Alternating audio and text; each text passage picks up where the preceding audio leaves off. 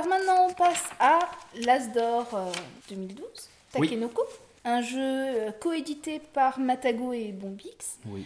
un jeu d'Antoine Boza, qui remporte un sacré euh, succès. Alors oui, il est distribué par Asmodée. Alors il est arrivé dans les magasins euh, au mois de décembre. Au bout de trois semaines, rupture chez tout le monde. Et là, il sera de nouveau disponible à partir de mi-mars. Donc c'est un jeu à partir de 8 ans, jouable par toute la famille et bien sûr même par les, joueurs experts. Le matériel, nous avons des tuiles, euh, des plateaux donc, qui, qui forment un plateau modulable, ce qui permet d'avoir des parties totalement différentes euh, des pièces de bambou en bois, deux figurines, un panda et un jardinier, et bien sûr des cartes d'objectifs. Une partie durera de 30 minutes à 1 heure, suivant bien sûr le nombre de joueurs. Euh, C'est un jeu qui se joue de 2 à 4.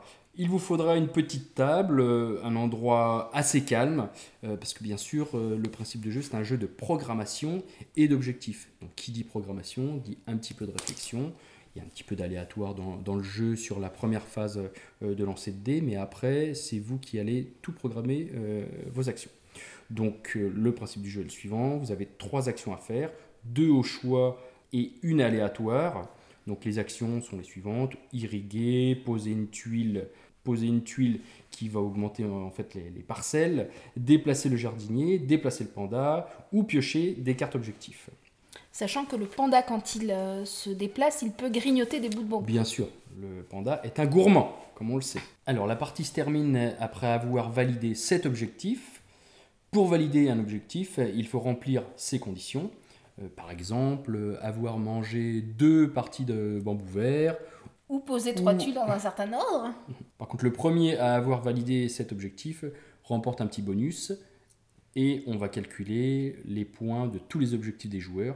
Et celui qui aura le plus de points remportera la partie. Donc cet objectif, c'est la fin immédiate de la partie. Voilà. Alors Takenoko, ce qui est plaisant, c'est qu'en fait c'est un travail abouti sur euh, tous les points de vue, que ce soit euh, l'esthétique alors de la boîte, du matériel, même la présentation de les règles, l'écriture de la règle aussi, la mise en page, la mécanique, la rejouabilité. On voit qu'il y a deux ans de travail. Et d'ailleurs, je vous invite à écouter l'interview euh, de Erwan de la maison Bombix qui euh, vous présentera bien sûr tous ses projets euh, chez Bombix et puis un petit peu l'histoire de, de cet as d'or euh, qu'est Takenoko. C'est vrai que c'est assez sympa dans les règles.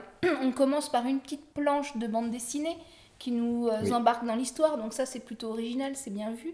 C'est vrai que le matériel est, est- est très joli. Et alors un, un petit bonus euh, de choses que l'on que l'on peut trouver euh, déjà, même si le jeu est assez récent.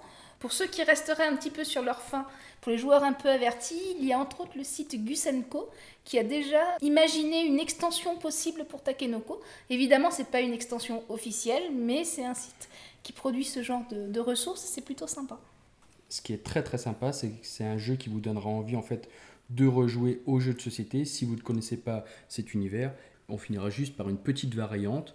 Pour ceux qui n'aiment pas l'aléatoire dans, ce genre de jeu, au lieu de jeter un dé, vous pouvez vous préparer six cartes à chaque face euh, du dé et les jouer une par une et ne les reprendre en main que lorsque les six cartes seront utilisées.